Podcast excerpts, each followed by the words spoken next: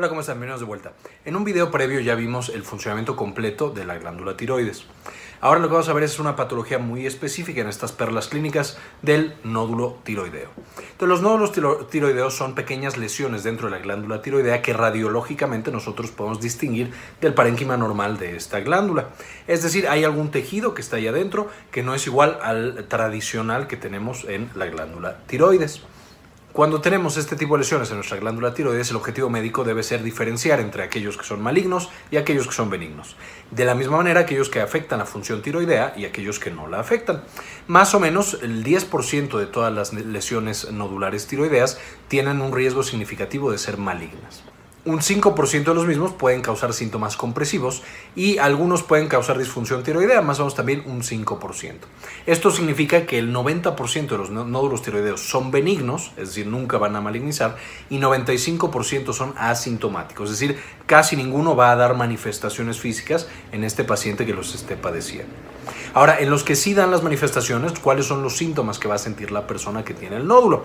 Debe decirse que los síntomas se asocian a nódulos que son mucho más grandes, más o menos a 3 centímetros o más, y aquellos que están cerca de la tráquea, porque justamente ahí es donde nosotros empezamos a sentir toda esta patología tiroidea. ¿Qué manifestaciones o síntomas son los que da tradicionalmente? Sensación de un cuerpo extraño que tenemos en la garganta, es decir, ya nos tocamos y nos movemos, sentimos que tenemos algo. Disfagia, es decir, dificultad para tragar. Odinofagia, es decir, dolor cuando tragamos. Disfonía y dolor. Entonces, todo esto son las manifestaciones clásicas de estos nódulos tiroideos, aunque, repitiendo una vez más, el 95% son asintomáticos y se mantienen asintomáticos en toda la vida que tengamos este nódulo, ya sea que sean benignos o malignos. Entonces, ¿cómo es que nosotros damos el diagnóstico con estos nódulos? Ya sea que el paciente esté sintomático o asintomático.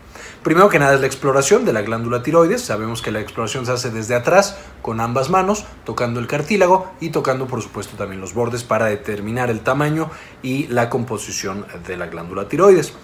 Aquí podemos, eh, los médicos, el 70% de los nódulos logran ser detectados y nos puede dar algunos datos de malignidad. Por ejemplo, si tenemos un nódulo que está muy firme o pétreo, justo como si fuera hueso, como la barbilla, lo tocamos, está muy, muy duro. Si está eh, adosado a tejidos profundos, esto también son datos de que es altamente posible que sea maligno. Y por último, un nódulo que está creciendo rápidamente, es decir, lo evaluamos en diferentes ocasiones y muy rápido está creciendo, también nos da una alta probabilidad de malignidad. En segundo lugar, una vez que ya lo detectamos mediante la exploración, ahora viene el perfil tiroideo, es decir, necesitamos determinar si ese nódulo está afectando la función tiroidea o la función tiroidea está intacta. Más o menos el 5% de los nódulos pueden ser hiperfuncionantes, el resto de nuevo no afectan función tiroidea tampoco. El siguiente paso es el ultrasonido, hacemos un ultrasonido de la glándula y esto nos permite eh, determinar las, características ya eh, de manera mucho más precisa de este nódulo y también nos va a dar algunos datos de malignidad. Por ejemplo, si es de una composición sólida, si tiene hipoecogenicidad, márgenes irregulares y la presencia de microcalcificaciones dentro del interior de la lesión, todo esto nos sugiere de nuevo que este es eh, potencialmente maligno y por lo tanto que recomendamos una biopsia por aspirado. Ahora, una vez que tengo la biopsia por aspiración, estamos por el diagnóstico definitivo. El reporte de resultados de la biopsia, es decir, una vez que tomamos con la aguja y aspiramos un poco de la lesión, vamos a hacerle el análisis o, se estadifica a través del sistema de Bethesda 2017. Y este nos, reporta seis categorías diferentes posibles para esa lesión. La categoría 1 es diagnóstico insuficiente o no diagnóstico en el cual no tuvimos suficiente muestra o a lo mejor tomamos una parte que era solo calcificación, solo fibrosis o glándula tiroides normal y entonces nos da de nuevo esta categoría 1 que es insuficiente, no podemos llegar al diagnóstico. La categoría 2 se define como benigno, es decir, no hay riesgo o vamos a ver que el riesgo es muy bajo de que se malignice esa lesión. Después nos saltamos a la categoría 5, que esta es sospechoso de malignidad, y categoría 6, que es un ah, nódulo maligno, es decir, es un cáncer de tiroides. Y después tenemos la categoría 3 y 4, que por supuesto son las intermedias. Estas comprenden entre el 20 y el 30% de todas las biopsias tomadas de la glándula tiroides y se reporta como eh, indeterminada.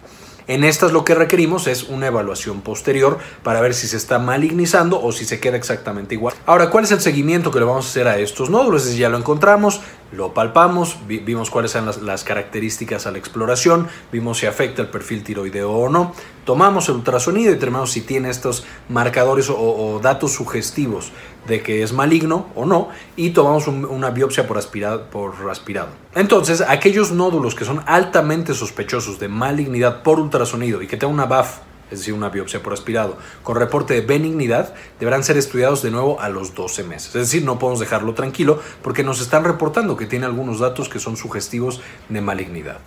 Los nódulos que por ultrasonido y biopsia sean benignos deben ser estudiados de nuevo a los 24 meses, es decir, dos años después, porque el riesgo de malignización es mucho menor.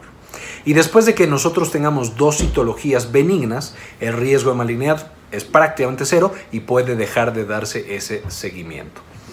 Eh, entonces, dos años después de que eh, tenemos muestras o buffs que son completamente normales, podemos detener el seguimiento de esa lesión.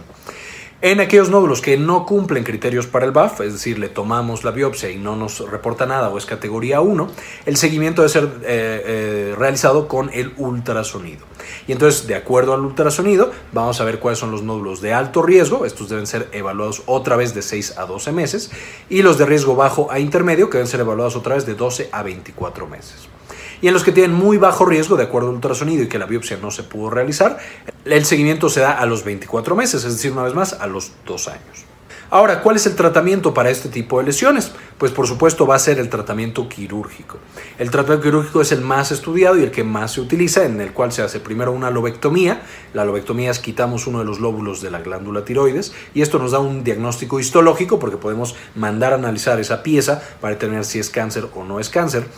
Eh, y realmente tiene un riesgo bajo de complicaciones. Ahora, ¿cuáles son las complicaciones que sí llegan a aparecer? De nuevo, no es tan frecuente, pero pueden aparecer por este proceso quirúrgico.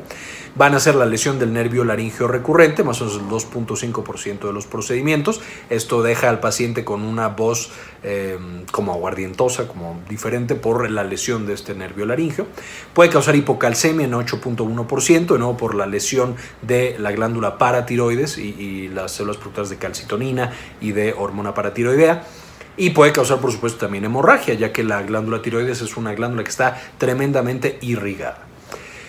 Los pacientes que tienen una eh, citología sospechosa para malignidad, es decir, le tomamos, le hacemos la lobectomía y tenemos un Bethesda 5 y 6, deben ser enviados para tiroidectomía total. Es decir, no podemos quitar solo una parte de la glándula, sino que tenemos que quitarla completamente por el riesgo de que se pase el cáncer al otro lóbulo e incluso a otras estructuras del cuello y de nuestro cuerpo. Eh, cuando la cirugía es considerada para citologías intermedias, es decir, Bethesda 3 y Bethesda 4, la lobectomía es la cirugía preferida.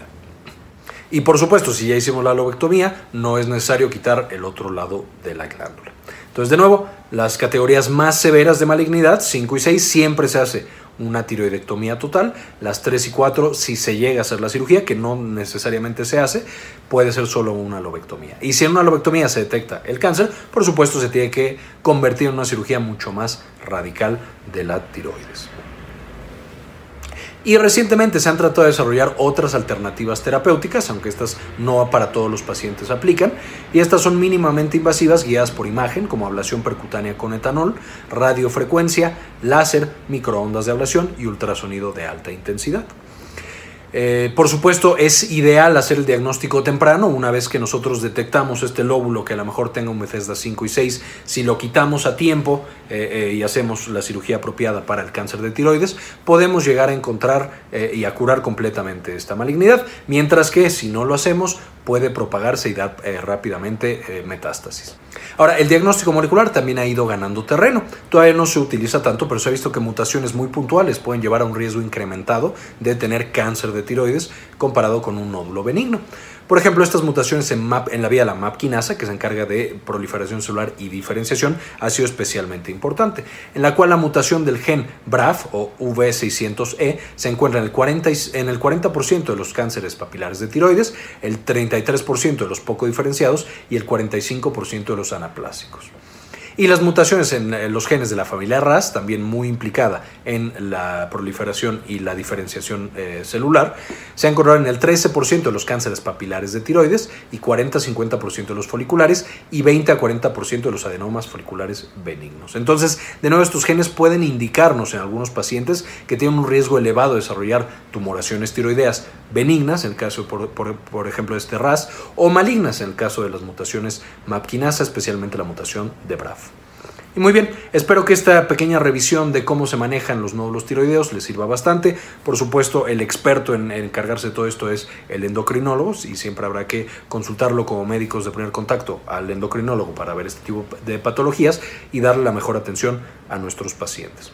Como siempre les agradezco muchísimo su atención. Cualquier duda no olviden dejarlo en los comentarios, suscribirse al canal para más información de este tipo de patologías.